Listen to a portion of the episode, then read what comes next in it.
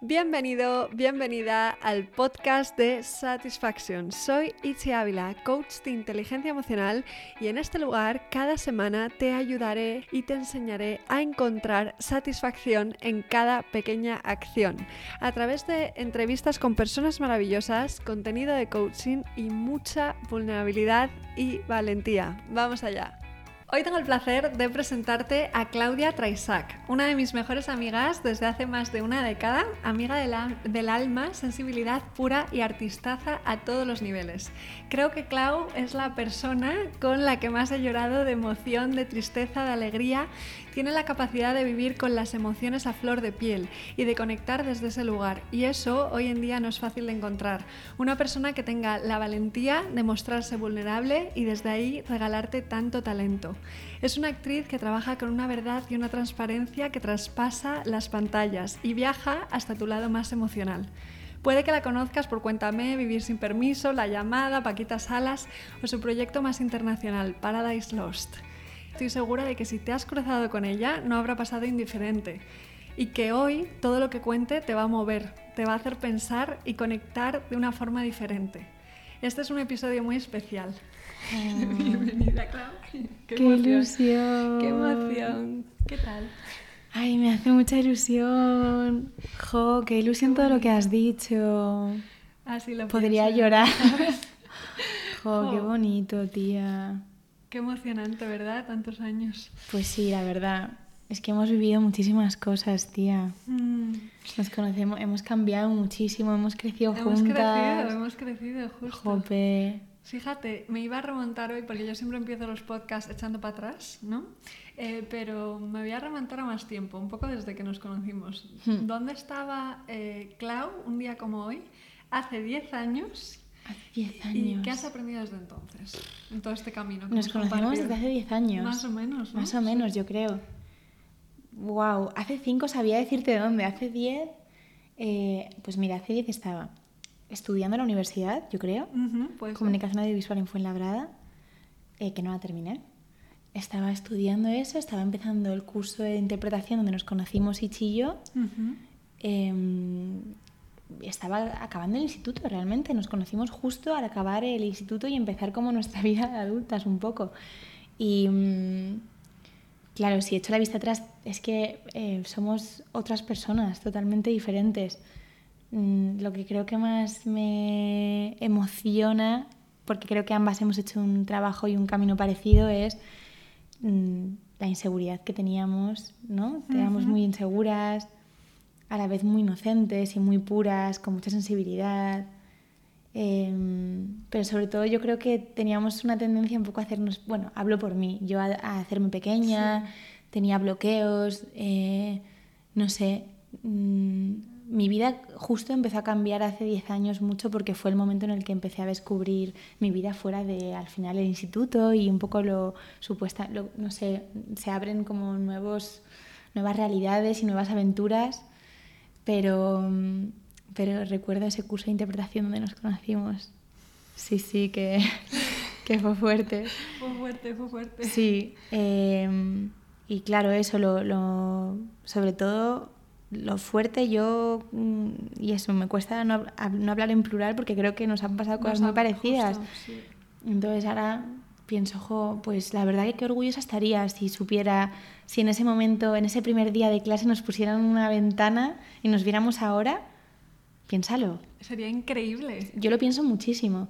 Podríamos ver todo lo recorrido y mirar, no sé, a mí a veces me dan ganas, lo escuchaba ayer en una entrevista, de abrazar a esa niña, como decir, mm. tranquila, no te preocupes. Total, total. Y, y es importante, yo creo que volver atrás y saber de dónde vienes y como que muchas veces sufrimos a día de hoy y, te entra impaciencia o frustración o te sientes que como no a veces a mí me pasa al menos que de repente vuelvo a tener la misma ansiedad o me vuelve algo a tocar en la misma herida y pienso wow no he avanzado nada pues no fíjate o sea al final esas niñas estarían súper orgullosas de, de a dónde hemos llegado sobre todo personalmente yo creo los valores que tenemos eh, la verdad con la que creo que encaramos la vida, los posibles conflictos que hemos tenido como amigas y cómo lo hemos solucionado, ¿no? Totalmente. Todo lo que hemos crecido al final.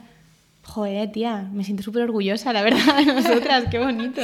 Qué bonito esto, de verdad, y poder compartirlo así, pero es pues que es verdad, es verdad, porque han sido, han sido, eh, ha sido procesos personales, claro, en esos 10 años es que cambias en muchísimas direcciones y que la amistad se mantenga también es, es muy buena señal. Sí, no, y es bonito porque tampoco, o sea, es como que hemos cambiado mucho, pero seguimos manteniendo, seguimos siendo la misma, claro, la misma esencia, simplemente que creo que eh, le hemos dado más espacio a nuestra esencia, ¿no? Y ahora pisamos un poco más fuerte porque tenemos más claro quiénes somos, intentamos agradar menos, ¿no? Eh, Nos da menos miedo. Menos miedo, saltar lo que piensen los demás, sí.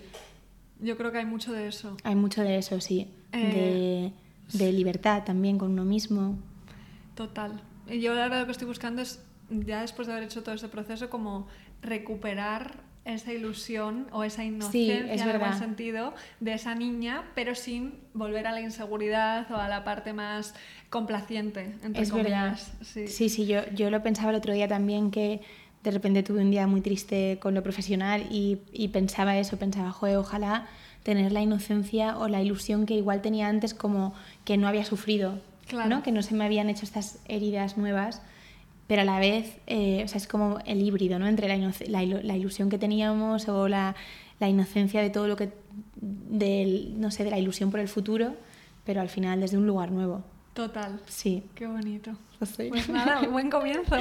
Vamos a empezar ahora con, vale. vamos a hablar hoy del último proyecto que has hecho, sí. que me encanta, el corto de lo de aquella noche. Es un corto que trata el tema de la violencia de género y mm, eh, voy a decir, voy a hacer un paréntesis aquí por si alguien nos está escuchando y no ha visto el el corto, voy a dejar el enlace para que lo puedan ver porque vamos a hacer algún spoiler. Sí, además es muy cortito, o sea que es, dura 10 minutos, o sea que podéis parar el podcast, ver el, corto, así ya lo veis y luego seguís escuchando, ¿no?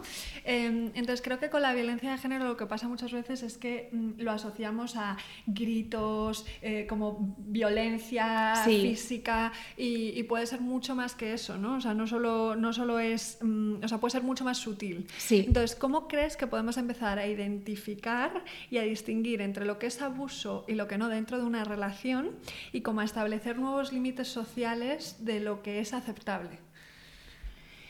A ver, eh, es una pregunta dificilísima y ojalá tuviera todas esas herramientas para contestar y lo tuviera claro. Te puedo hablar de mi experiencia a la hora de enfrentarme al corto, por ejemplo. Una, una de las cosas que mm, me gustó mucho cuando recibí el corto y lo leí fue que se lo enseñé a tres amigas. Eh, dos de mis amigas se pusieron a llorar y les emocionó muchísimo y se abrió una conversación entre nosotras sobre momentos en la vida donde nos habíamos sentido así, eh, ¿no? como que al final había algo de que le resonaba a ellas, me resonaba a mí y abrió puertas a ponernos vulnerables y a contar cosas que igual no habíamos contado o que no le habíamos dado el valor que tienen. Y luego una amiga que me dijo cuando lo leyó que no veía violencia en el corto, que, que no lo entendía, como que no lo veía claro. Y esto a mí me hizo pensar mucho y dije, lo tengo que hacer, porque si dos amigas mías les toca muchísimo la fibra, pero en cambio hay otra persona que me dice, uy, mm, no lo veo claro, es porque va a generar debate y porque es algo que realmente tenemos que explorar. Entonces cuando vi que había perspectivas diferentes en cómo amigas mías que quiero mucho y que, y que son muy diferentes, pero que también tienen cosas muy similares, recibían el corto, pensé que iba a generar debate y que era muy importante poner esta conversación sobre la mesa y hacer estas preguntas. Entonces, y, y luego cuando ya hice el corto y sobre todo el después de hacer el corto, ¿no? Cómo se me quedó en el cuerpo, cómo me hizo pensar, prepararme para la prensa que hice de, del corto, Em, leí mucho sobre el tema y hablaban mucho sobre esto, sobre cómo de alguna forma la, em, la imagen social que tenemos de la violación es muy clara. Mm, la hemos visto muchísimas veces porque además hay una saturación de violaciones en series, en películas. Es un tema como muy recurrente y que se ha normalizado bastante. Pero bueno, em, todos tenemos esa imagen como de la violencia, de lo obvio. Pero ahora lo que tenemos que también empezar a explorar y, y yo creo que traer esta conversación a la sociedad es a chequear cosas que se daban como normales antes y que no son normales, ¿no? Y, y, hablar de lo sutil, de cómo la comunicación puede dar lugar a un abuso, como una comunicación tóxica. Em, al final, aprender a, también a identificar cuándo nos sentimos bien y, cómo, y no, por qué hacemos las cosas que hacemos, ¿no?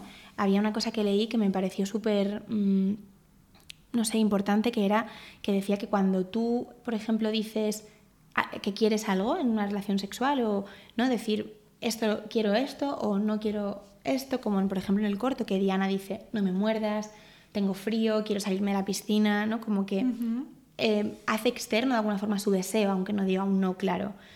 Cuando la otra persona mm, reacciona con indiferencia, hay un abuso. Y a mí esto me parece que ojalá me lo hubieran dicho de adolescente. Total, qué importante. Total, o cuando por ejemplo alguien sientes presión por hacer algo, ¿no? Como es que si no hago esto igual se enfada mi novio, mi novia, o no sé, o, tengo que hacer esto para complacer a alguien, o porque quiero estar en la expectativa. Como siempre, hacer algo que realmente tú no sientes y que estás haciendo por el miedo a la reacción, también se generan relaciones de abuso desde ahí, ¿no? Em, no sé, yo bueno, por suerte no he vivido cosas muy traumáticas, en, aunque, bueno, creo que casi todo el mundo ha vivido experiencias em, delicadas con estos temas, pero sí que em, otra cosa que me gustó mucho pensar y entender a raíz de hacer el corto fue que tú puedes parar también en cualquier momento y no tienes que sentir presión. Es decir, que el consentimiento y que lo importante de una relación sexual está en el, en el deseo y en, en el en el disfrutar mutuo. Y en el momento en el que alguien quiere parar o, simplemente no quiere hacer eso, como que nadie te puede forzar.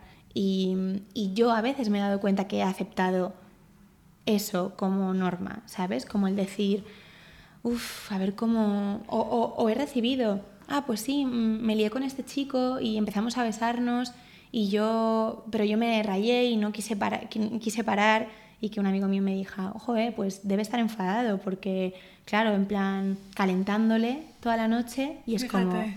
y esto me lo ha dicho un amigo mío al que adoro y respeto muchísimo, pero me lo ha dicho hace, pues cuando fuera, ¿sabes? Como que, que no es hace tanto, tanto, tanto. Y no sé, mm, son al final reacciones que tenemos muy asumidas y muy aprendidas y que hay que reinventarnos. Claro.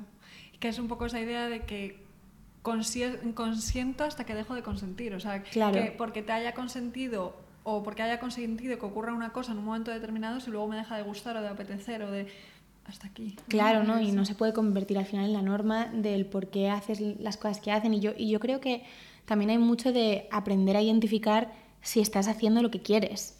Que eso es, es que casi siempre ese es el primer paso, ¿no? También de, de autoconocimiento, de decir, claro. Eh, ¿realmente quiero esto o lo estoy haciendo para conseguir el amor de alguien o la reacción X. Sí, y a la vez hablar de eso, porque si tú no, si no hablamos de las cosas, si no hablamos y no normalizamos esta conversación o lo que ocurre en este corto y no lo traemos, no lo ponemos encima de la mesa, también es mucho más difícil identificar que lo que te pasa es normal. ¿no? Muchas veces, yo que sé, a mí, si ahora me dijeran cosas sobre el sexo que yo no sabía cuando era pequeña, pues eh, seguramente hubiera estado mucho más tranquila, porque yo qué sé, ¿no? Te sientes a veces muy aislado cuando crees que no estás actuando como el resto de la gente actúa o como lo que es normal.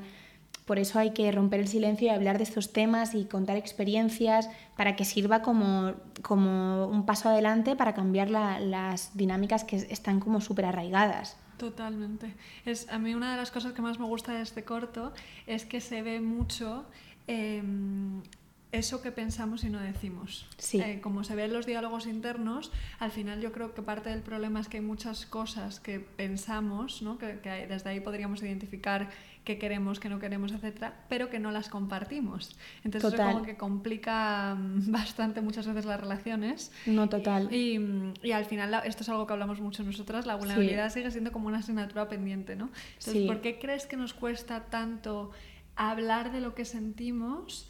¿Y cómo crees que hablar de estas cosas podría mm, ayudar a, transformar relaciones tóxicas en relaciones sanas? Bueno, yo creo que eh, al final la comunicación eh, vulnerable es la única salida, yo creo que para desenredar todas estas dinámicas eh, de dolor y de abuso que se puedan generar. Em, es fundamental aprender todos, aprender, porque a mí a veces me cuesta muchísimo hablar desde lo vulnerable, bueno, yo creo que da mucho miedo, el, rechazo da mucho miedo, lo que hablábamos de quedarte fuera de lo que es supuestamente normal, ¿no? Y, y salirte un poco de esta dinámica que hay ahora de que todo está bien y que todo se mide por éxitos y que todo que tienes que ser fuerte, ¿no? Como que da casi más miedo de repente romper esa norma y decir, pues a mí me pasa esto, ¿no? Mm, yo creo que da mucho vértigo. Y, pero es que es la única forma. En, este corto, a mí también es lo que más me atrajo del corto, que al final ves muy clara la relación entre lo que vi, cómo puedes tener un miedo y al no contárselo a la otra persona y poder como desahogarte, se genera un enredo mental que acaba haciéndote, mm, como te acaba haciendo mover por cosas como el poder, el ego, la inseguridad, en vez de simplemente, pues bueno, contar lo que te pasa, abrirte, poder, poder también apoyarte en la otra persona, poder, no sé, mm, al final tener un intercambio donde los dos crecer.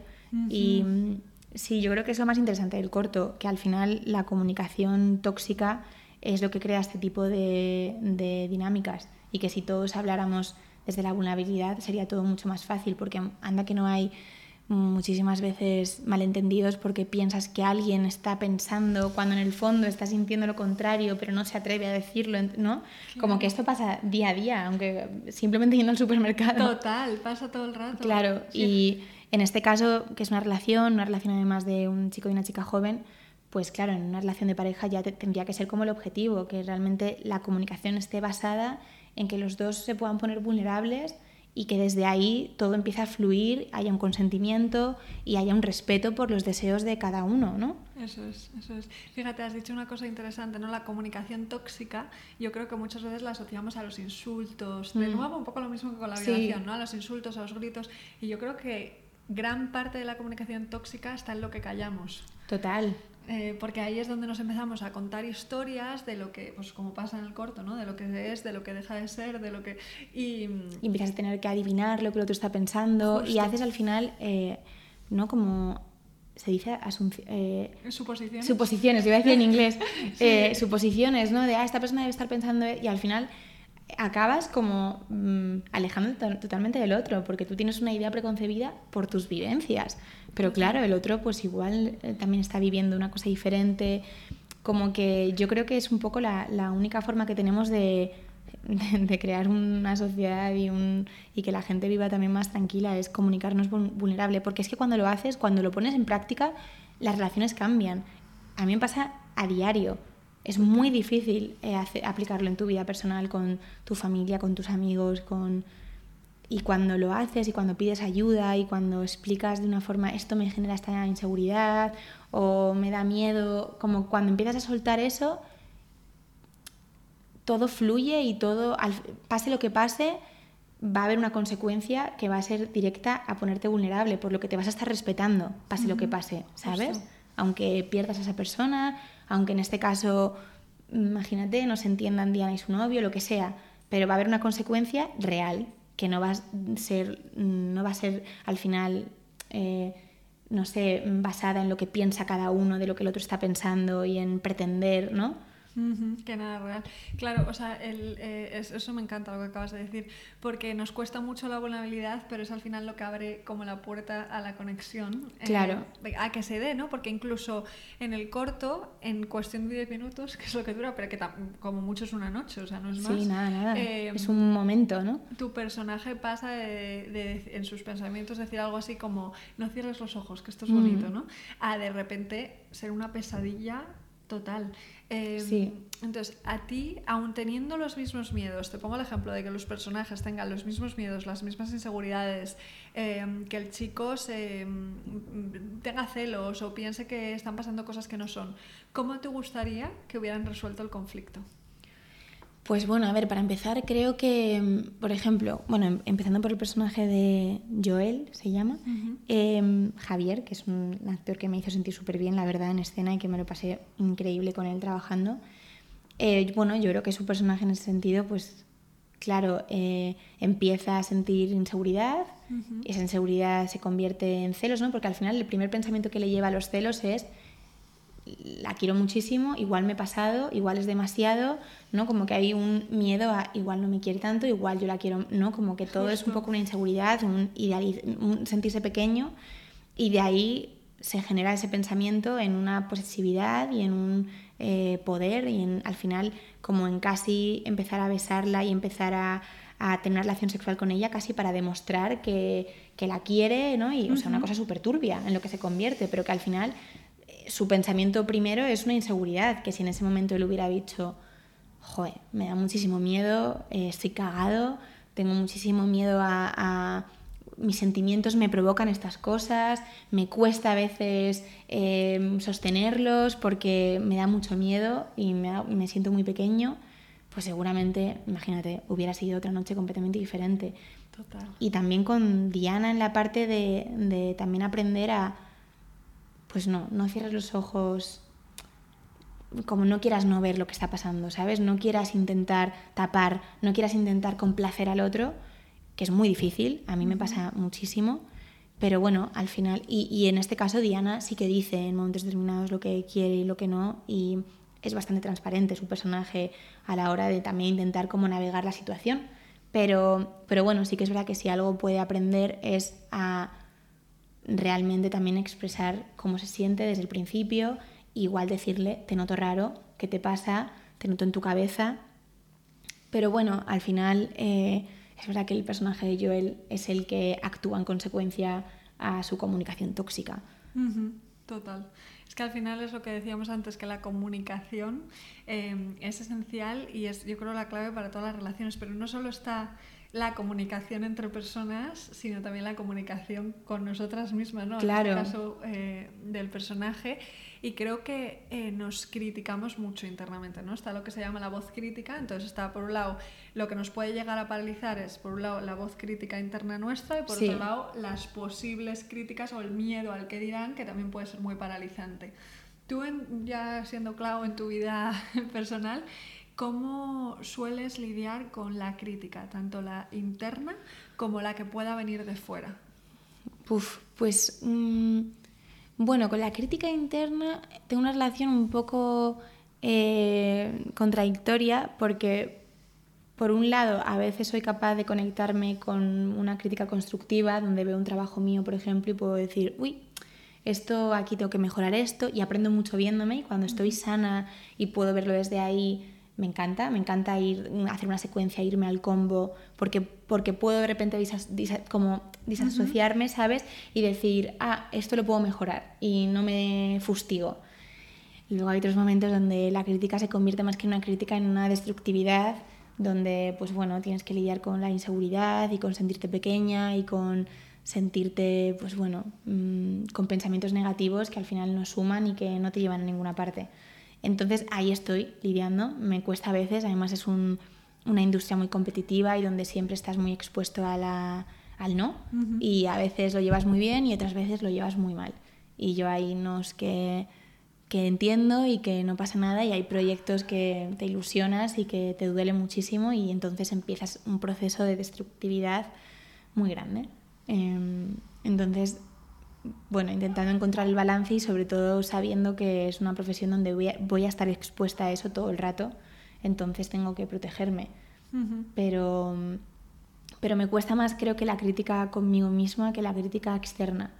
Sí que es cierto que cuando me, comentaste un poco cómo iba a ser el podcast ponía cómo te veías hace cinco años y justo pensaba, pues hace cinco años me importaba muchísimo lo que podía decir un periodista, un fan, un hater, como que sí que me importaba, sí que tenía un efecto en mí, un efecto grande eh, y, me podían hacer mucho daño. Además tuve un episodio de por mi pareja de mm, me cuesta decirlo así, pero bueno, un poco como de acoso online, como de muchos haters y me decían cosas muy feas y a mí me afectaba mucho porque me lo, tomaba, me lo tomaba lo personal. Es más, mm, no solamente me lo tomaba a lo personal, sino que lo veía, lo releía, lo volvía a releer.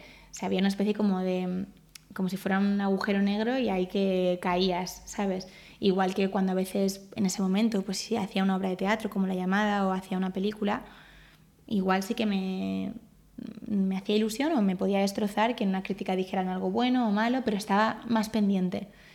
Y mi chico, que es actor, sí que siempre me decía, yo siempre le he visto que él ha estado expuesto a, mucho también a las críticas y a, todo este mundo y él nunca veía nada. Nunca, nunca, nunca, nunca veía una crítica positiva. Nunca, vamos, no se le hubiera ocurrido nunca abrir Twitter, ni abrir un blog, ni, ni siquiera los mensajes. O sea, es que nunca, nunca.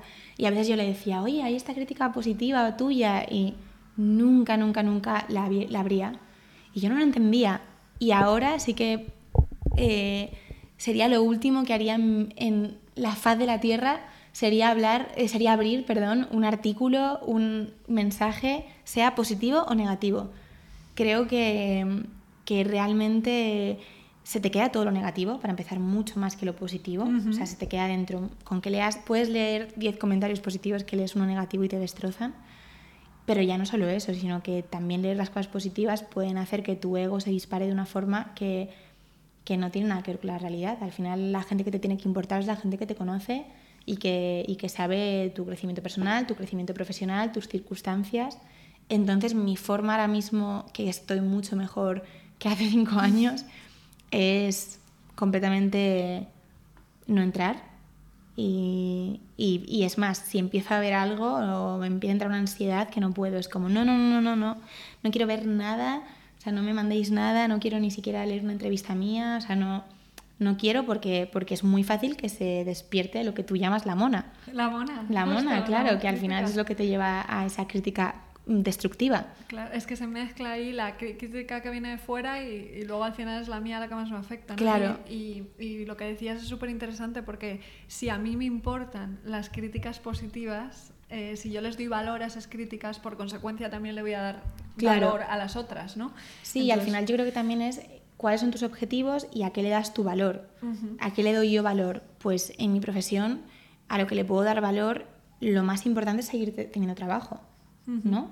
Y, bueno, si alguien se emociona o a alguien le gusta mucho lo que haces, que aún así con la, con la profesión de actor muchas veces tampoco eres 100% responsable de estar en un proyecto bueno, un proyecto que emociona, ¿no? Como que es un poco también suerte y que encajen muchos factores, que no solo son tu interpretación, sino que igual tú haces una interpretación increíble en una película que nadie le, le gusta o que nadie conecta, o sea, que tampoco depende 100% de ti, entonces no te lo puedes tomar tan a lo personal lo que ocurre con un proyecto y que, por ejemplo, en mi caso, ahora estoy trabajando, intento trabajar conmigo misma bastante y a veces me cuesta a que el valor está en tener trabajo y que ahí está lo importante. Yo lo que quiero es ser actriz y por lo tanto quiero seguir teniendo trabajo y, y eso es lo que ahora mismo para mí es el objetivo. El objetivo no, no es, al menos intento que no lo sea, que haya una buena crítica o que ya en un caso extremo te den un premio, porque si trabajas de cara a eso, al final realmente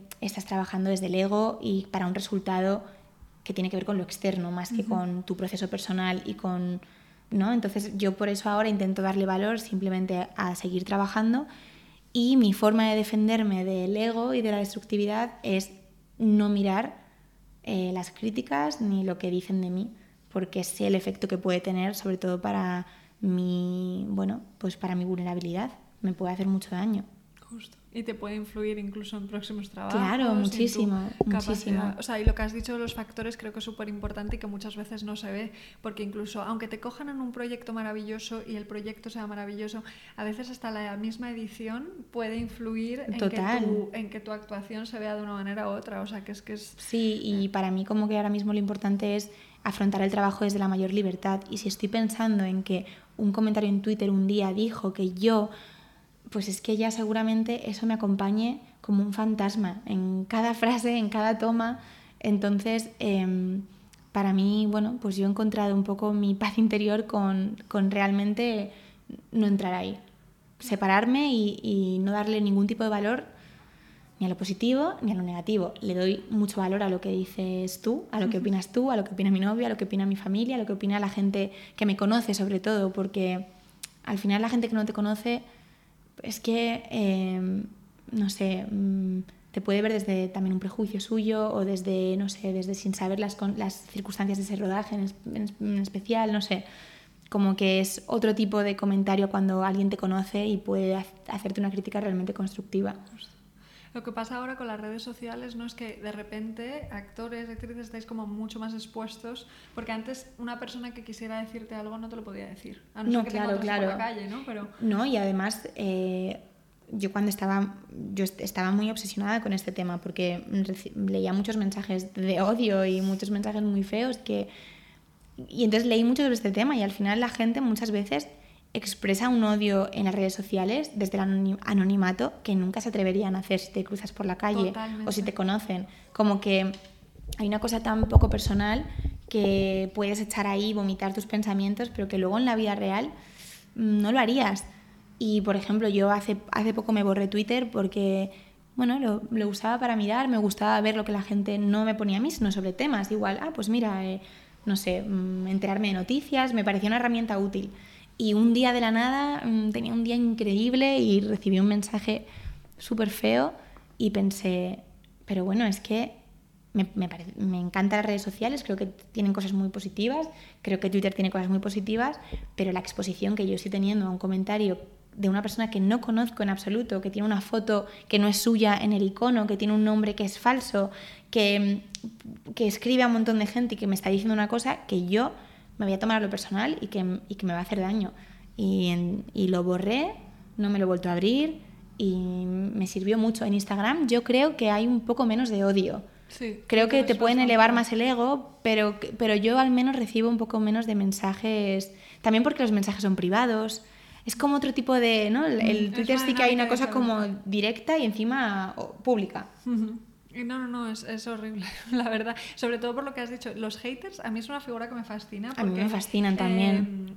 Em, me da mucha pena. O sea, cuando pienso en una persona que dedica su día a buscar las sombras o la parte negativa desde su percepción para insultar a otros y estás dedicando todo tu tiempo a esto. Sí, total.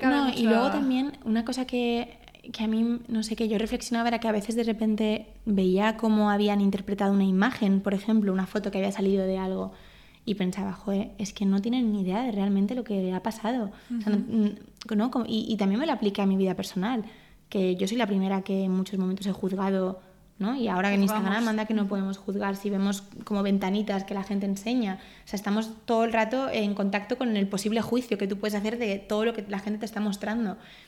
Y al final mm, no tienes ni idea. No tienes ni idea de lo que la gente está viviendo, ni lo, ni lo que hay detrás. Y yo sentía una frustración como de leer cosas tan dañinas y decir, ¿pero por qué? Como que yo todo el rato quería contactar con esos haters y decir, pero, ¿pero quién eres? pero y luego alguna vez, fíjate, alguna vez que contesté, cuando contestas, mis experiencias contestando han sido que de repente han desaparecido esos haters y he tenido una conversación bastante sana. De decir, oye, perdona, me estás llamando esto, mm, ¿a qué te refieres? Eh, y decir, y no contestar, que no animo a contestar porque me parece muy peligroso. Yo lo hice tres veces y me arriesgué muchísimo, o sea, no estoy recomendado para nada contestar pero sí que cuando lo hice, de repente se humanizaba la conversación. No era destructiva, ¿sabes? Curioso. Porque tú mm. de repente estás muy expuesta a las redes, pero esas personas se están escondiendo de alguna forma. Y, y, cuando de repente conectan con la humanidad, de que atrás es una persona y que no es simplemente un perfil, se crea otra comunicación. Total es mucho más fácil juzgar a un personaje que a una persona, ¿no? Y, sí. Y esto es algo que salió el otro día también en el podcast con Rebeca, de que las personas que hieren son personas heridas. La claro, no, total, total. Entonces, si conectas con eso, yo creo que, es más fácil llevarlo. Sí, sí, total, total. Así que nada. Y tú empezaste a, a estudiar, no, a actuar muy pequeñita. Eh, sí. Cuando me has dicho antes, hace 10 años estabas estudiando, pero también ya habías eh, interpretado personajes y demás. ¿Cuáles crees que son los pros y los contras de empezar eh, como actriz muy pequeña? Pues veo muchos más pros que contras, en mi caso, la verdad, eh, por cómo fue mi, también la forma en la que mis padres me protegieron y lo llevaron. Para mí el teatro fue como mi salvación. Ya no te hablo de trabajo profesional, sino teatro en el colegio porque bueno, al final las dinámicas del cole son muy complicadas y las dinámicas que ocurren, claro, sueltas a 30 niños en una clase 8 horas al día, pues hay lo que tú dices, ¿no? Eh, los heridos que hieren, pues ahí hay mucho de eso. Y mm, para mí teatro como en el recreo, pues era una especie de burbuja donde yo, no sé, daba libertad a mi creatividad, me sentía súper libre, mm, jugaba y, mm, y empecé a hacer obras de teatro en el cole. Y fueron los profes de teatro los que hablaron con mis padres para decirles que oye, que lo veían como, y bueno, yo desde pequeña es que siempre he cantado, he hecho monólogos a mis padres, sea, siempre, siempre. Y mis padres además se, han dedicado al cine, en casa de mi padre, mi madre se sigue dedicando, entonces siempre me han puesto películas, siempre, siempre ha estado en, en, mi vida el, el, arte de alguna forma. Entonces era algo muy, muy natural, fue muy natural, y la realidad es que yo siento que me hizo protegerme mucho parece lo, podría ser lo contrario, pero a mí me pasó eh, que tenía una, una, identidad fuera del colegio y fuera del instituto. tenía mi propia identidad de la que yo me escapaba en un mundo de adultos donde me sentía con mucha libertad y sentía que, era como todo me encantaba. Además, me pasó una cosa que fue que me puse un nombre artístico, que eso también me salvó. Había algo como poético en todo, era como en el colegio soy Claudia Hernández y cuando dicen Claudia Hernández presente, Claudia Hernández un 7, y luego está Claudia Traisa que va al, a rodar y que es como una especie de alter ego que me permitió separarme y a la vez vivirlo como desde la protección. Era la niña y luego en otro lado era, bueno, pues yo jugando desde, desde mi individualidad y dando libertad a mi creatividad. Entonces creo que me, me trajo cosas buenísimas porque al final tuve un desarrollo individual en un mundo de adultos.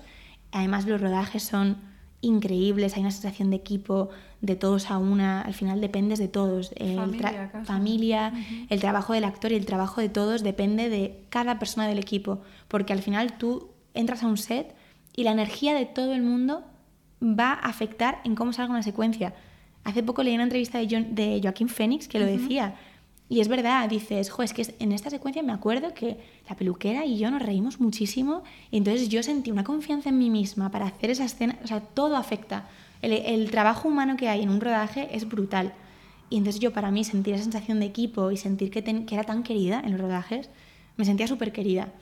Luego también vi muchas cosas de cómo funcionaba la industria que creo que me han protegido como más mayor. Creo que si hubiera empezado en, en, la adolescencia, si hubiera empezado como con 20 años, hubiera sido mucho más vulnerable a cosas que te pueden realmente hacer daño, de cómo funcionan bueno, pues al final un poco las clases en, las, en los rodajes, ser guay, que te cojan, eh, quienes, no sé, mm, los, ¿no? las clases que hay, eh, tú entrar de extra, que haya uno que es protagonista, como todas estas cosas, yo creo que estuve un pelín más protegida porque como empecé desde pequeña y tuve la suerte de estar en todos los proyectos que estuve, fueron fracasos, que eso fue mi mayor suerte. Fíjate. Sí, o sea, no, nunca tuve un pelotazo, nunca hubo una serie que dijeras, ala, la niña de... No, eran siempre proyectos que no se hacían más temporadas y eso me hizo generar oficio y generar amor por el trabajo, no por todo lo demás. No por el éxito. claro, entonces creo que me protegió y que me hizo ir como cuando... Creo que es muy difícil em, entrar en la industria de la actuación y del cine sin saber nada porque es un lío. Es un lío las cosas que pasan y los castings y los intereses y pasan muchas cosas por debajo. Y yo en ese sentido sentí que al empezar de niña fui como observando. Yo soy muy observadora. Y observando, observando y me quedo como rezagadilla observando y cuando ya me he enterado ya me lanzo.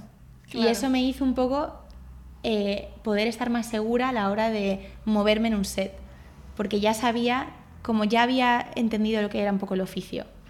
Wow, qué interesante todo lo que cuentas porque además, o sea, yo desde muy pequeñita también he visto muchos rodajes y mm. demás y creo que lo que pasa es que los niños son muy observadores. Claro. Entonces, el poder observar todo esto, al final una persona que un actor o una actriz que de repente su primer proyecto es un bombazo y ya estás ahí en todas partes y tal, es difícil, o sea, es, difícil Total. y de alguna manera tú te expusiste al, entre comillas, fracaso eh, y eso también es muy bueno, yo creo. No, y a mí me hacía una ilusión trabajar y que, te lo juro, y que no se renovaran las temporadas, o como, sí, estoy en esta serie, pero la ven tres.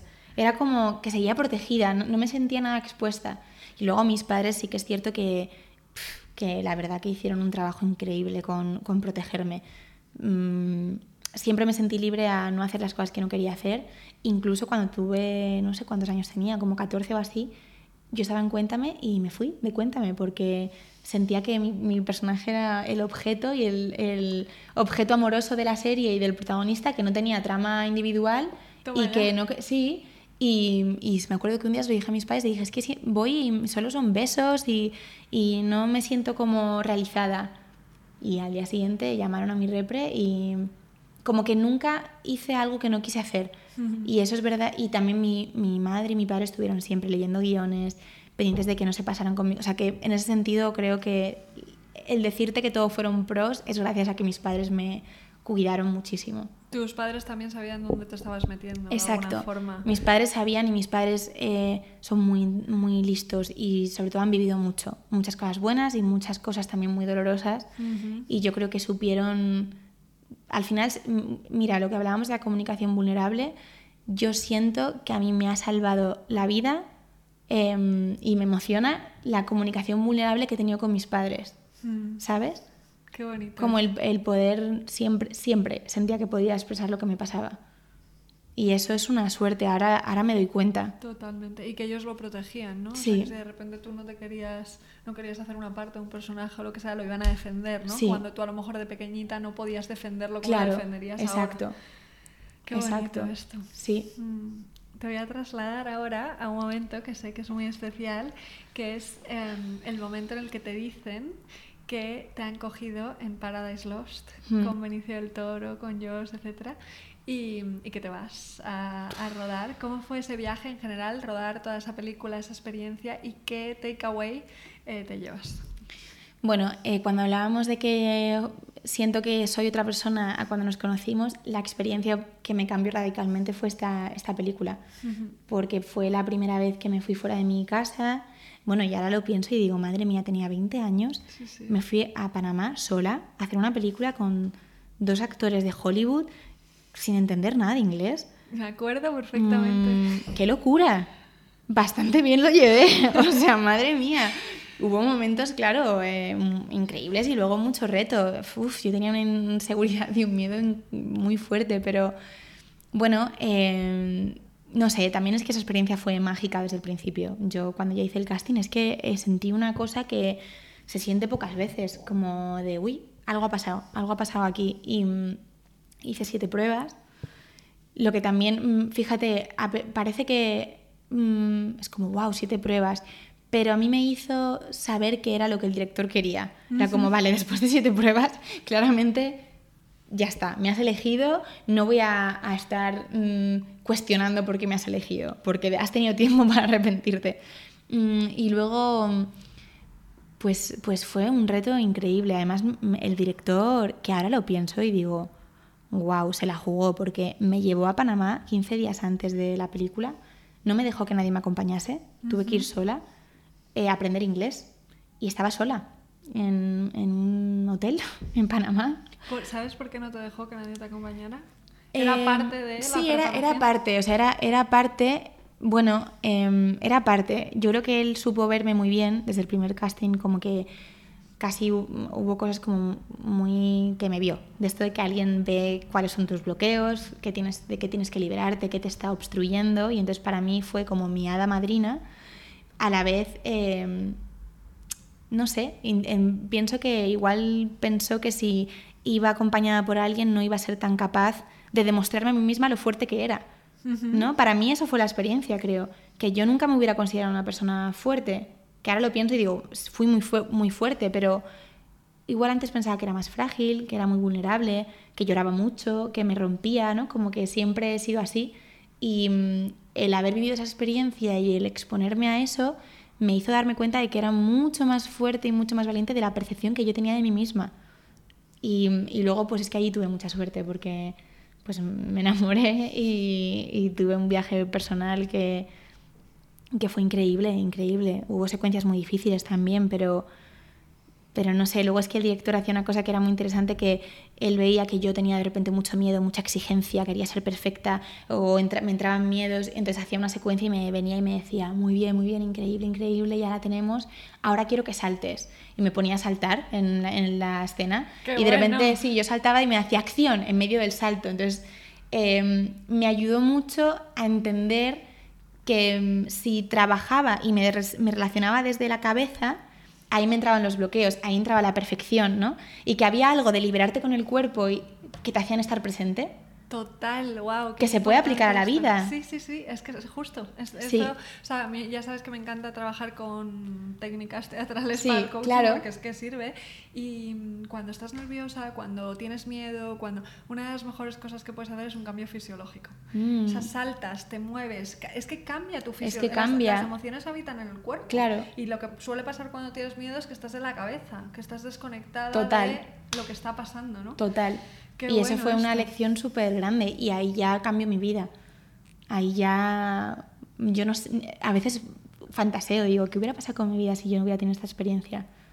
Bueno, Bueno, es que eso lo- tenía que ser, tenía que ser y punto, pero no sé, mm, yo ahí me di cuenta de la fuerza que tenía, que no había sido capaz de verla hasta entonces, que también es curioso, ¿no? Como no ser capaz de ver tu fuerza, de, de aceptarla o de, mm, no sé, como embrace, esta palabra que siempre sí, sí, sí, decimos, que es difícil como abrazarla, hasta que no te ponen ahí y dices, anda. Pero fíjate, porque has dicho antes, jo, yo lloraba mucho, yo tal. Mm. Y, y yo creo que eso es también muchas veces por el prejuicio que hay. El juicio total. eh, el juicio que hay de que la vulnerabilidad es debilidad, cuando en realidad la Total, vulnerabilidad es total, valentía. O total. sea, es todo lo contrario. Y Total. el hecho de que tú fueras sensible, llorases, te emocionases, etcétera, también es lo que te dio... sintiese, claro, yo sentía que estaba loca.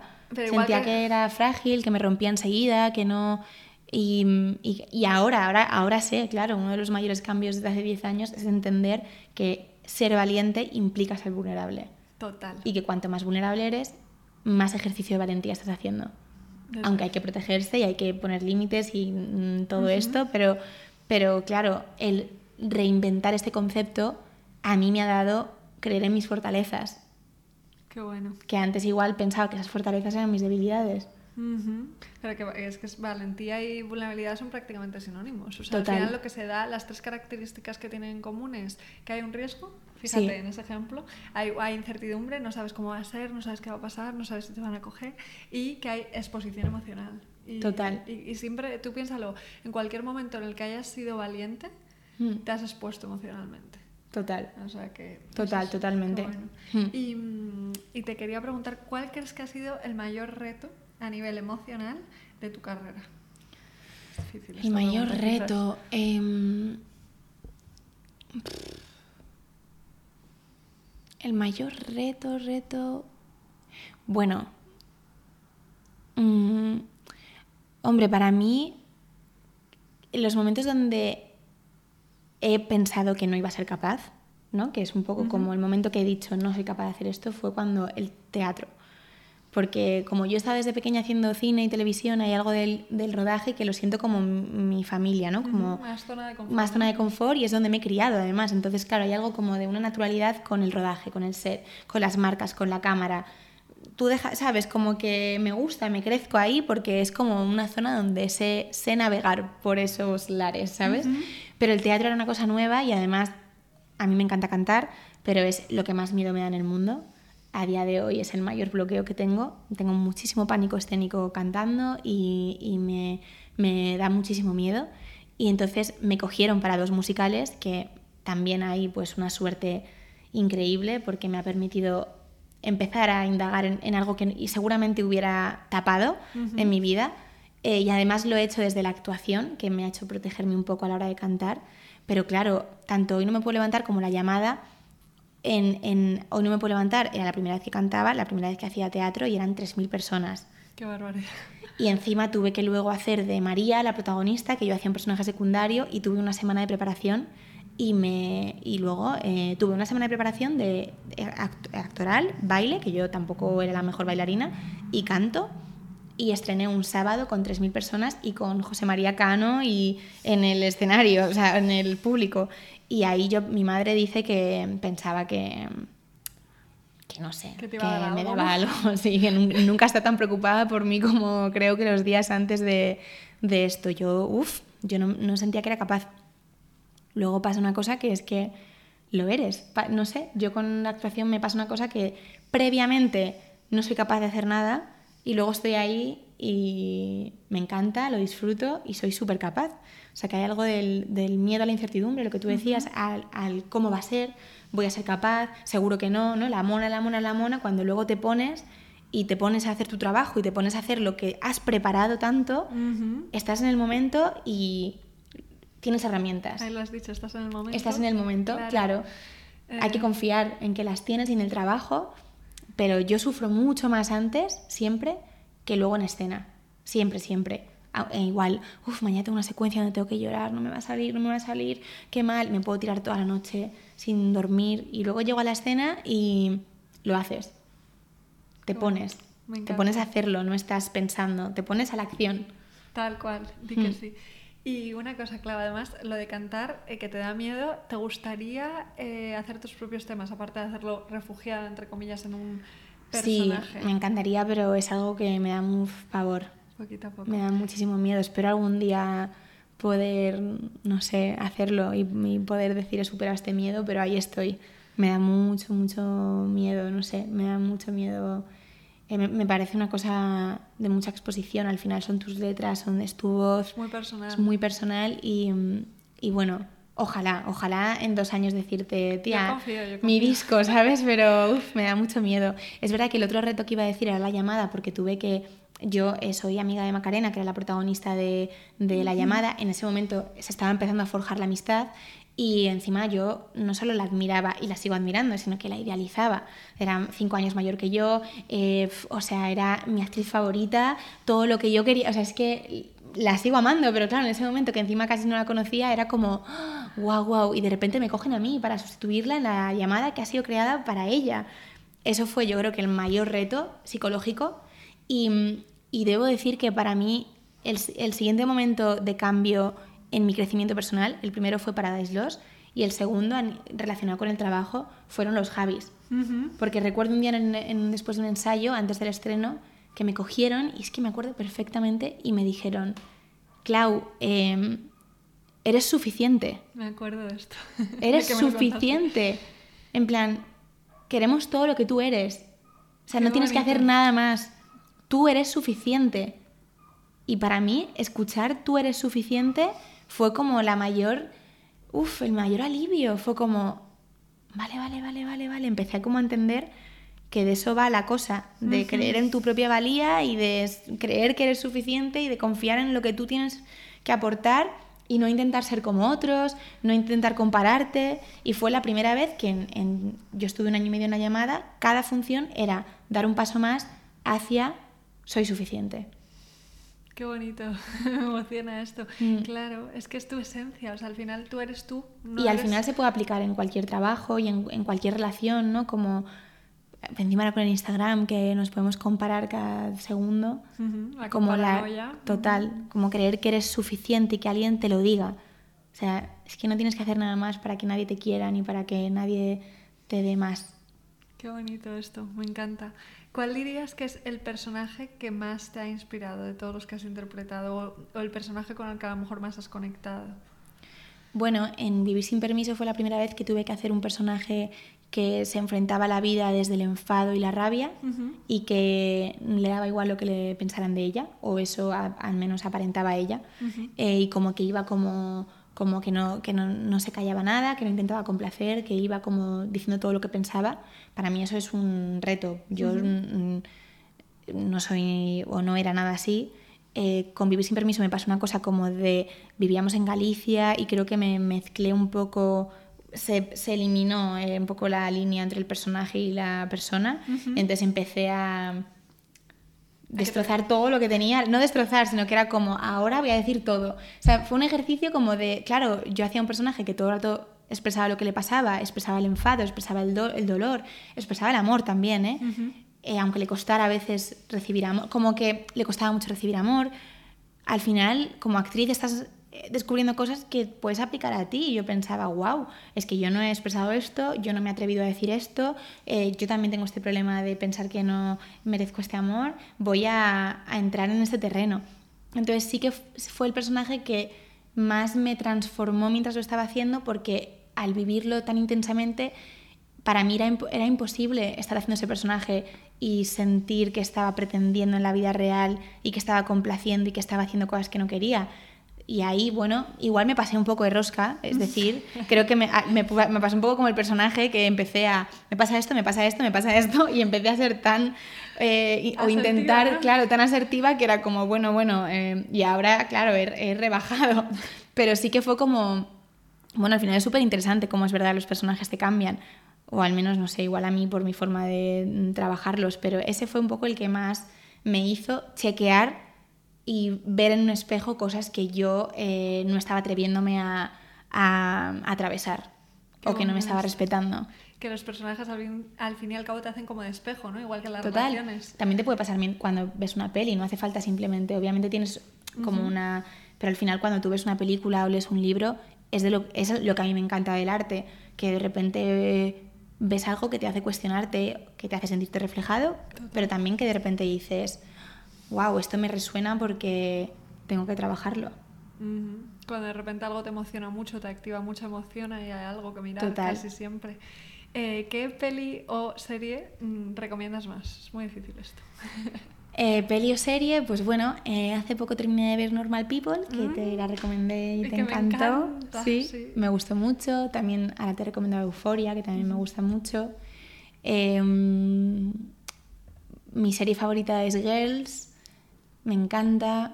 Creo que lo que ha hecho Girls para como la, la liberación femenina y el romper los clichés los estereotipos y presentar como un tipo de vulnerabilidad, no sé, para, para, mí ha sido una de las series que más me han ayudado en este proceso cuando empecé, cuando estaba en la llamada, como aceptarme. Ha sido Girls, como la, la aceptación de quien yo era y, y me, me, encanta Elena Dunham, que es la escritora y la protagonista y directora a veces y todo lo que recomienda de libros, de todo me lo leo, como que me gusta muchísimo.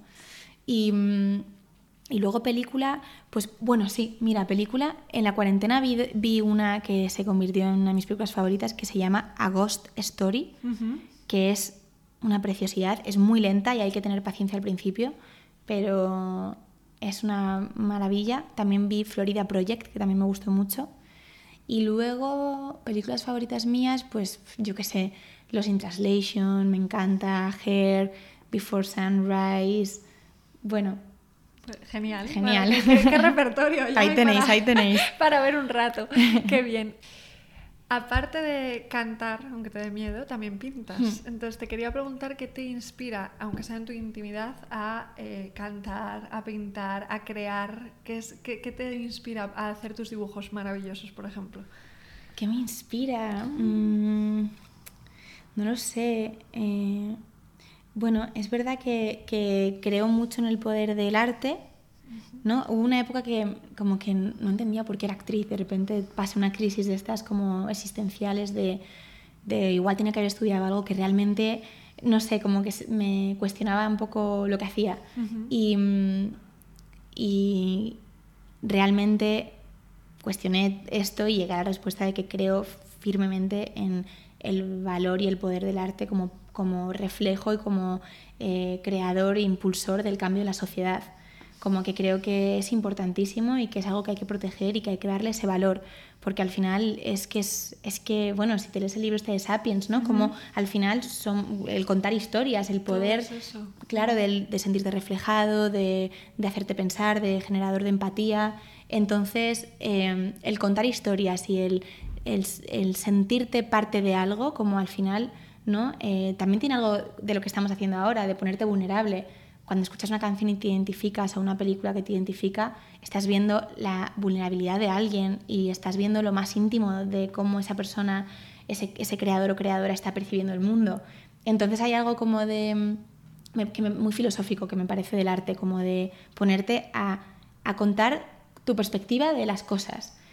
La pintura no lo tengo tan claro porque es algo nuevo. Es verdad que, me gusta muchísimo, siempre me gusta mucho la arquitectura, la, pintura, el diseño de moda, como todo eso, como que al final es arte también, como los colores, las perspectivas. Entonces me inspira un poco como, eh, como el cambiar las perspectivas de las cosas, ¿no? Como hacer un dibujo de alguien y de repente eh, sacar una parte de su personalidad en ese dibujo o construir una... Es como construir una realidad que estás viendo, como por ejemplo puede ser dibujar esta habitación y de repente darle, darle un valor a, esas, a esos, esas líneas, a esos colores, como que me parece muy interesante que cada uno haga un dibujo de algo y le salga algo totalmente diferente. Es como misterioso, ¿no? Yo cuando pinto no tengo ni idea de por qué estoy pintando esa cara de esa forma. Es como que tiene que ver con tu forma de entender el mundo. Eso es. Y me parece una puerta como, como que a mí me me, me, da mucha libertad, me hace como entenderme un poco más, estar un poco más en paz conmigo misma. Pero, y cantar, pues es que la música también me parece, no sé, una, una cosa tan pura y tan eh, de un canal como de comunicación, ¿no? que además todos vibramos y que encima somos, eh, hace poco vi un documental, que somos la, la, especie que puede entender música. ¿Sabes? Que, que tú le pones, no sé, hay, otro, hay algunos animales, pero como que, como el ser humano, ¿sabes? Que realmente pueda entender los ritmos, como que es algo muy propio de nuestra naturaleza. Fíjate, me encanta. Me encanta lo que has dicho porque es que yo de verdad creo que el arte es súper terapéutico en todas sus formas y, y, que usarlo para el cambio social es súper necesario y a veces lo infravaloramos. Mm. Eh, como que tiene mucha más fuerza de la que a veces podemos llegar a pensar. Sí, porque también eh, cambia mucho. Incluso las cosas que son más entretenimiento también son importantes porque hacen que tengamos un imaginario común como sociedad, ¿no? Si Total. tú empiezas a presentar un tipo de protagonistas o un tipo de conflictos o un tipo de... Mm, tampoco creo que el cine deba dar lecciones, o sea, es decir, uh -huh. creo que tiene que ser siempre un canal de exploración y de, y, de una, y de contar pensamientos y de contar como un poco perspectivas, al final como un cuadro, ¿no? Como, bueno, esta es mi historia que quiero contar, pero sí que creo que tiene un papel fundamental en el imaginario colectivo. Totalmente, o sea, y, y, se crean, para bien o para mal, muchas eh, cu creencias culturales a raíz Total. de lo que vemos entre todos, ¿no? porque al final hay cosas que las ve mucha gente. Total. Qué bueno. Eh, voy ahora con unas preguntas muy interesantes. La primera es, eh, si supieras cuándo vas a morir, ¿cambiarías tu vida? Uf, ¿Y por qué? Si es que la cambiarías. ¿O, o de qué forma? Pues sí. Uh -huh. Uf, qué miedo me da. sí, sí que, sí que, mm, sí, claro. Supongo que si supiera que voy a morir, me, me juzgaría mucho menos, me frenaría mucho menos, ¿no? Mm. Los miedos estarían en otro lugar. Sí. El otro día, justo la obra hasta que te recomendé, fui a ver una obra de... Estaba agotada. Ya. Sí, de, mm, de Rigola en, el, en la abadía, que era sobre un ensayo sobre la muerte. Y contaban mucho que me parecía muy interesante cómo a veces tenemos tanto miedo a la muerte, ¿no? Ajá. Que el miedo a la muerte hace que como sociedad aceptemos cosas que no aceptaríamos. Si tú, si tú no tuvieras ese miedo a la muerte, ¿no? Como si, si estuviéramos mucho más conectados con quién somos, no estaríamos como aceptando un tipo de sociedad que va tan deprisa, como que no viviríamos en el miedo. Total. Si yo supiera que como que voy a morir, supongo que, que habría algo como de, de ponerme en la acción, de no pensar tanto, de no juzgarme tanto, de, de vivir, de, no sé, de, de, amar mucho más libre. Fíjate uh -huh. qué, qué, cosa, pero es verdad. Totalmente. Y, y de no hacer sí. cosas que no quieres hacer. Hombre. O sea, eso con, cuando me contaste esto el otro día me recordaba mucho a los las personas que se quedan en trabajos que, que detestan por, por, el miedo a no total. poder. Al final ahí sale el instinto, instinto de supervivencia. Total, total, total. Qué bueno sí. esto. Vale, ¿cuándo ha sido la última vez que has llorado sola y acompañada? Creo que hay que normalizar las la, lágrimas. A ver, yo lloro todos los días, uh -huh. yo creo. Me yo encanta creo, esto. Sí, yo creo que lloro todos los días. Creo que lloro más con gente que sola. Ajá, sí. Interesante. O sea, como que sola igual eh, lágrimas y me emociono y tal, pero como que tengo que estar muy triste. Como que igual cuando empiezo a llorar suelo llamar a alguien o suelo, ¿sabes? Como decir... pero, pero lloro, lloro muchísimo y lloro muchísimo ya no solamente de, de tristeza, sino también de alegría, de emoción, eh, con, con, cualquier cosa. Eh, la última vez que lloré, pues es que, no sé, todo el rato. Mm. Mm, todo el rato, no, no sé, bueno, sí que de tristeza el otro día porque justo me tuve una mala noticia de curro y, y fíjate, ese día lloré muchísimo y me había dado cuenta que últimamente no había llorado por eso, como que no le había dado espacio a cómo yo me estaba sintiendo porque estaba intentando ser fuerte uh -huh. y estaba intentando hacer que no me pasaba nada uh -huh. y de repente lloré muchísimo, muchísimo y gracias a lo que lloré porque lloré mucho, eh, pude como hacer un reset y volver como a, a, empezar. Y yo lo noto mucho, que muchas veces eh, antes lloraba más que... Bueno, no, sigo llorando lo mismo, pero cuando éramos más pequeñas es verdad que llorábamos todo el rato y como que no había no tenía juicio con llorar cuando éramos más pequeñas. Y luego sí que hubo una época que a lo mejor intentaba ser un poco más fuerte y empecé como a comerme un poco más las cosas solas hasta que me di cuenta de que no me llevaba, me llevaba a ningún sitio. Te entiendo tanto en esto, hemos hecho ahí un camino muy parecido porque yo me acuerdo que tuve unos años en los que no estaba llorando casi y mm. yo dije, uy, esto es mala señal. Eh, Total. de que, estoy, de que no estoy conectada o de que no me estoy permitiendo o no le estoy dando espacio, estoy juzgando mis eh, sentimientos. También una cosa que, por ejemplo, yo siento que mis padres me han hecho un regalo increíble es cómo pueden llorar conmigo. Qué bonito. Mm, sí, tanto mi madre como mi padre que en el caso de mi padre, para mí es eh, la mayor admiración del mundo es su acceso a cómo, cómo se muestra vulnerable conmigo desde que era pequeña. Que encima, siendo un hombre, eh, que, que, ¿no? que hay una cosa como social como mucho menos aceptada del hombre que llora, el hecho de que mi padre siempre se haya mostrado vulnerable conmigo ha sido el, el mejor regalo que me podía haber hecho. ¿Sabes? Y, y, además eh, llorar de alegría juntos y llorar de tristeza y llorar de muchas cosas. Y con mi madre igual.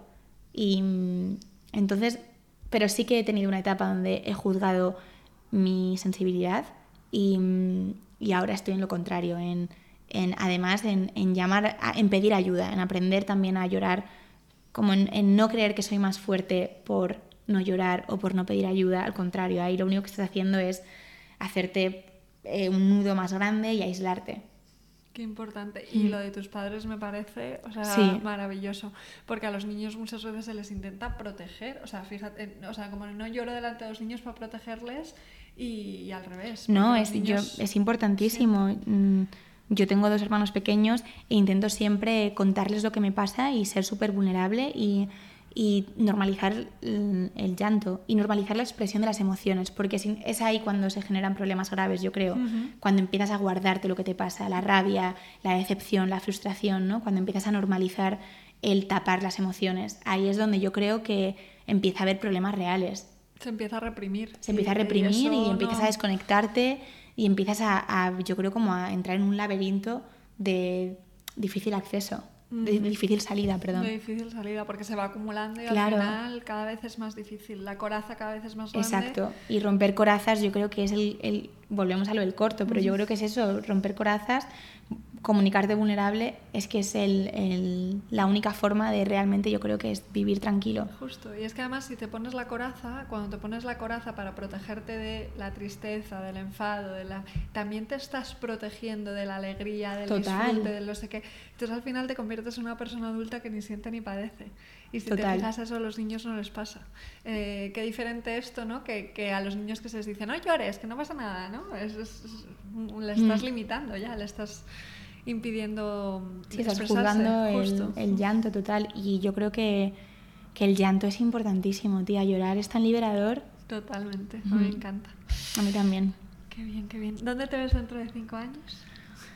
Pues mira, a mí el paso del tiempo me da un pánico, no tengo una relación nada amigable con el paso del tiempo porque además yo me siento igual que cuando tenía 10 años, lo que recuerdo del cole, o como que pienso en mí en el patio de colegio y digo, soy la misma. Han cambiado muchas cosas, pero mi percepción del mundo es idéntica, no sé, es como sigo existiendo de la misma forma.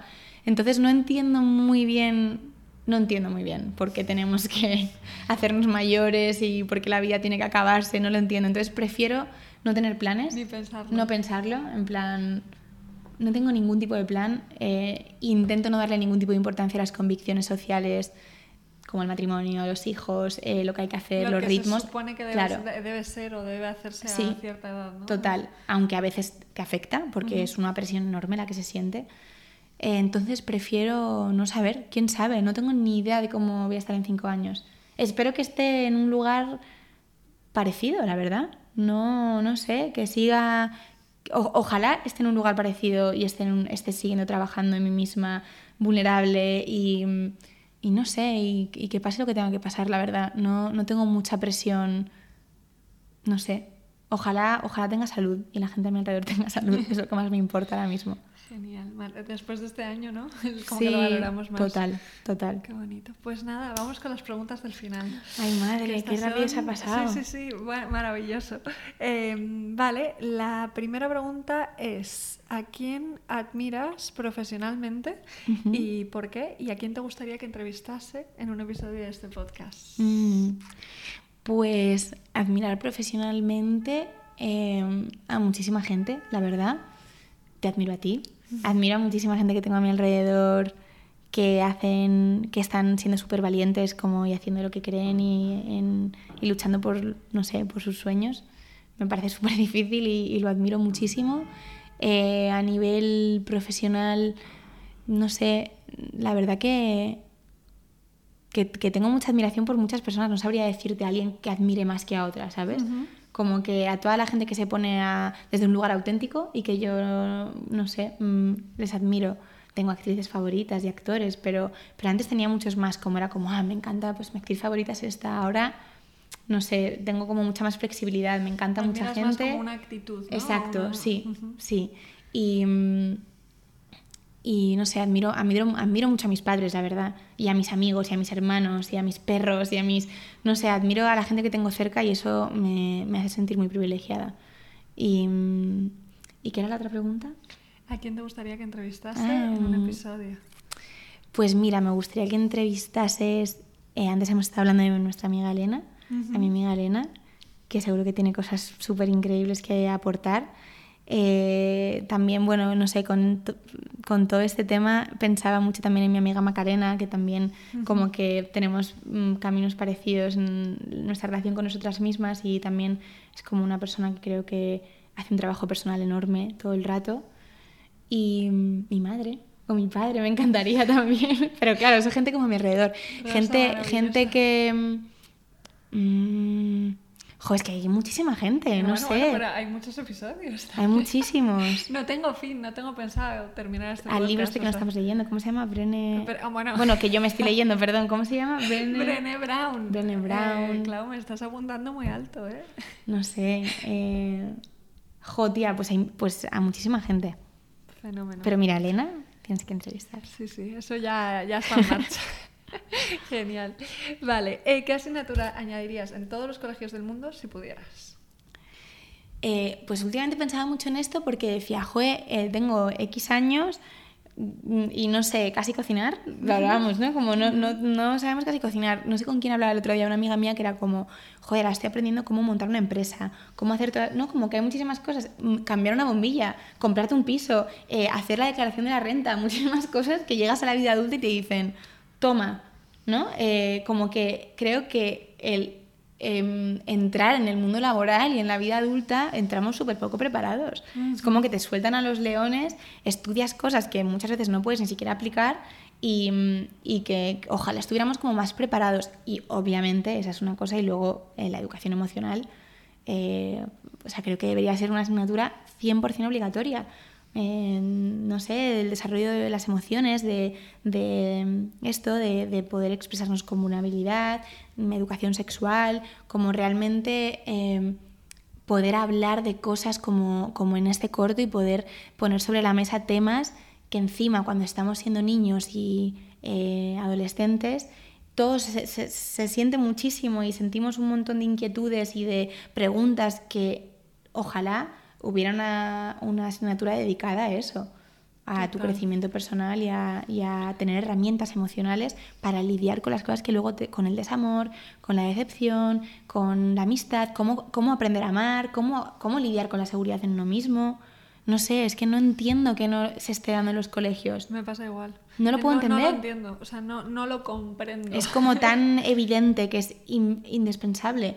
Es, es lo, lo, único que necesitamos de eso para crear una sociedad mejor en todos los aspectos, en, luego en el aspecto político, en el cuidado ambiental, en todo, en, todo. ¿no? en cómo aprender a, a, crear una sociedad que respete la naturaleza, que respete la igualdad, pero si no vamos a los orígenes de los valores y, y enseñamos a, a, la seguridad, la vulnerabilidad, el respetarte, ¿cómo, cómo, cómo, ¿Cómo? vamos a...? Pues tenemos lo que tenemos. Una ¿Y cómo sociedad totalmente desconectada. Justo, ¿cómo le exigimos a una persona mm, adulta, recién adulta, ¿no? que te lanza en el mundo y es como ahora necesitas saber gestionar No, todo claro, y no te han y- enseñado. Y, y no, y no has indagado, no has explorado, depende completamente de que lo hagas en tu familia, con tus amigos, ¿no? Como que tengas la suerte, De que tengas la suerte, la suerte justo. de haber nacido en un sitio donde eso se te, se te, se te, bueno, se te dé. Porque si no, es muy probable que haya cosas que no compartas nunca. Y es una pena y al final creamos una sociedad como la que vivimos, que está muy desconectada y con una gran falta de empatía. Si no, no pasarían las cosas que pasan. No, es fíjate. que no podría ser. El corto del que hablábamos al principio Mm. no sería igual, yo creo. Hombre, es que no sería igual si es hubiera que esa sería educación. es que con- ya iríamos de base con ese corto ya te lo enseñarían en el cole ya Claro. habríamos hablado de eso sabríamos identificar comportamientos sabríamos señalar comportamientos tóxicos Ujú. eh, co- dónde está tu límite dónde está tu respeto y entonces si sabemos respetarnos a nosotros mismos y aprendemos a lidiar con nuestras emociones aprenderemos a lidiar con las del resto y entonces se genera una sociedad pues respetuosa y, y- y que ahora mismo eh, pues es que da mucho miedo a mí me da mucho miedo la sociedad en la que vivimos Mm. y me da mucha pena pensar que, que el dinero y el individualismo tiene tanta importancia. Y creo que tiene que ver con, con la desconexión. Total. La mayoría de adultos están desconectados. Vale, siguiente pregunta es, eh, si tuvieras que elegir una experiencia de tu vida que te convierte en la persona que eres hoy, ¿cuál sería? Pues bueno, como hemos hablado de muchas Ya experiencias hablado, sí, laborales eh, y de mi familia, además también mucho de mis padres, eh, para mí una experiencia que me ha cambiado, por ejemplo, hablando de las asignaturas, eh, han sido varios profesores de mi infancia, como por ejemplo mi profesor de guitarra Claudio, Mm. que, mm, que en todo ese torbellino que es la infancia y la, adolescencia eh, me hizo, bueno, tanto mi profesor Claudio como por ejemplo mi profesor de literatura Borja, o estos profesores de teatro, ¿no? Como gente en tu vida que aparece como una especie de rama y de espejo que te permite ver quién tú eres y tus posibilidades, que te da fuerza y que te abre mundos. Y al final creo que más que una experiencia es gente, mi amiga Silvia, Personas. tú, eh, mi amiga Elena, mi amiga Carla, Salo, como...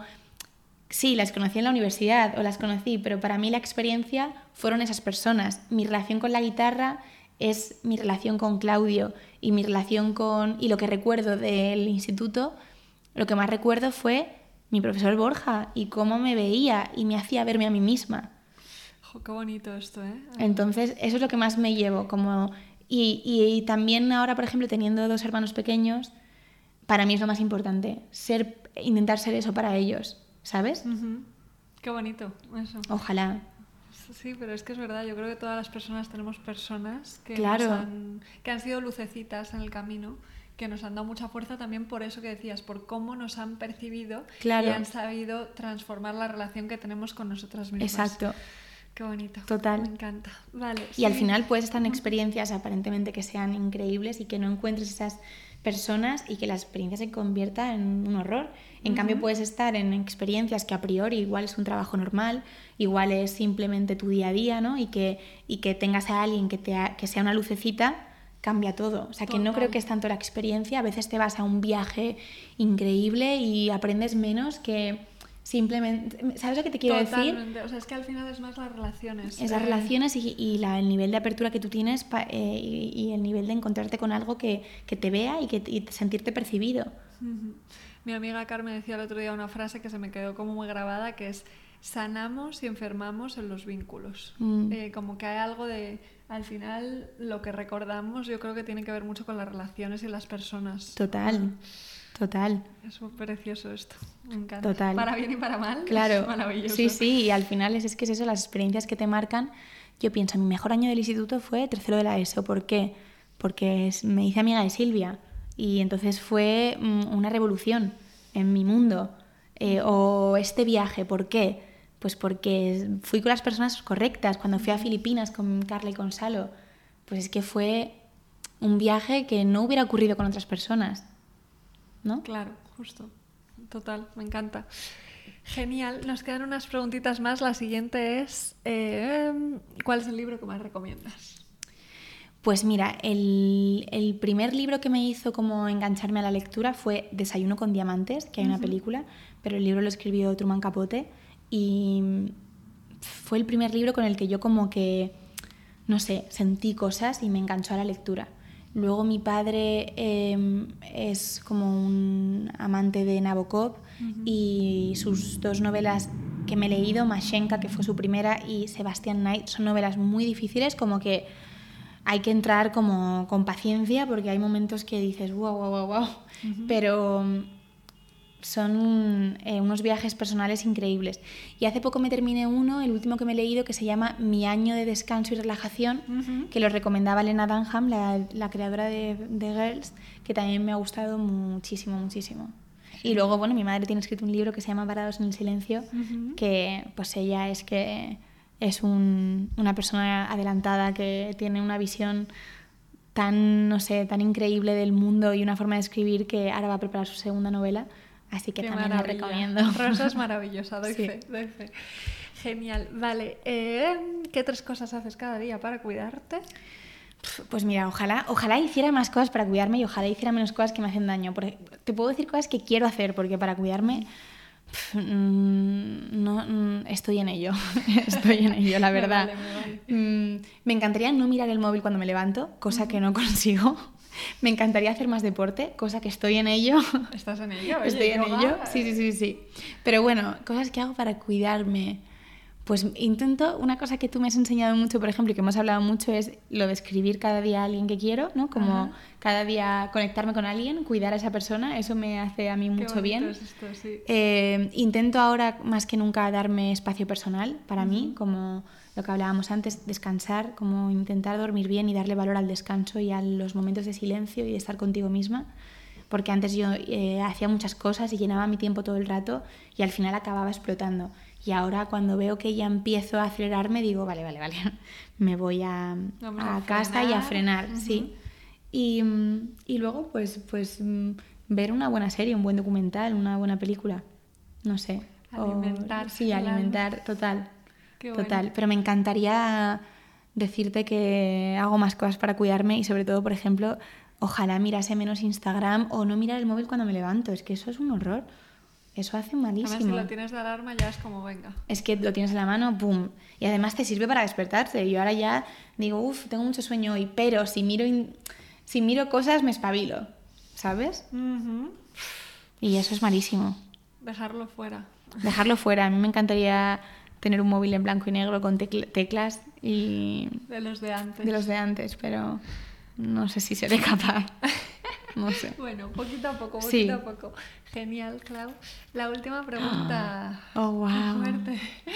Es, ya sabes cuál es seguramente, es ¿qué es para ti la satisfacción? Mm, ¿Qué es para mí la satisfacción? Eh, yo me siento más satisfecha cuando, realmente cuando estoy tranquila conmigo misma. Creo que es una cosa como que no tiene que ver con tanto con lo que tienes alrededor, sino con cómo estás tú contigo mismo. Y sobre todo cuando estás como más conectada a vivir tu verdad ¿no? Y cuando estás más conectado con el presente y con las cosas que te pasan, y eres capaz de expresarlo y eres capaz de entenderlo y te, das espacio para sentir y para valorar lo que estás viviendo y lo que te pasa. O sea, como que tiene que ver sobre todo con la tranquilidad y con el, un poco de silencio. Te entiendo, un poco como el... Que no haya tanto ruido, ¿no? Que no haya tanto ruido. Sí, como poder, como, esa es la satisfacción, como callar los pensamientos negativos, eh, frenar un poco, ser menos perfeccionista, exigirte menos, eh, esperar menos también, ¿sabes? Como estar un poco como tranquila con el momento en el que estás y, y, y percibir, mira, eh, Hace poco mi amiga Carly, muy sabia, mi amiga Carly, me dio un... Yo le decía, tía, tengo FOMO, el FOMO este famoso. Y el Instagram, sí, el Instagram lo genera al 100%. Y yo era una persona con mucho FOMO, que siempre estoy pensando en lo que me estoy perdiendo. Y encima viajo mucho, vivo entre dos sitios, entonces era como, ¿dónde estoy y dónde podría estar y qué me estoy perdiendo? Y un día mi amiga Carly me dijo, tía, estoy empezando a aceptar, como realmente cuando siento FOMO, aceptar, vale, estoy donde estoy, voy a mirar a mi alrededor, voy a intentar conectar con lo que yo estoy, como entender tu camino, tu experiencia. Y esa frase, fíjate, como de, de repente mirar a tu alrededor, me hizo un clic y ahora en cuanto empiezo a sentir como esa insatisfacción, esa frustración, ese deseo de estar en otro sitio, conecto con ese pensamiento de, vale, voy como a, a percibir esta mesa, este micrófono, esta persona, como voy a intentar enfocarme en, en el presente y en lo que tengo alrededor. No sé. Amar lo que es, ¿no? Sí. O sea, no lo que podría ser o lo que debería ser o lo que... Sí, y como empiece para callar la ansiedad y los pensamientos como negativos y el miedo, como, ¿no? Lo decía también este hombre que también me gusta, ¿cómo se llama? Russell. Russell Brand. Sí, como Hoy para sí eliminar la, so- la ansiedad social, ¿no? Como el ponerte entonces en el otro, en el presente, en la acción, en la escucha, como en el presente, en vez de en los pensamientos. Esa es para mí la satisfacción. Qué bonito. bueno, no tengo Ay, palabras, joder. Clau.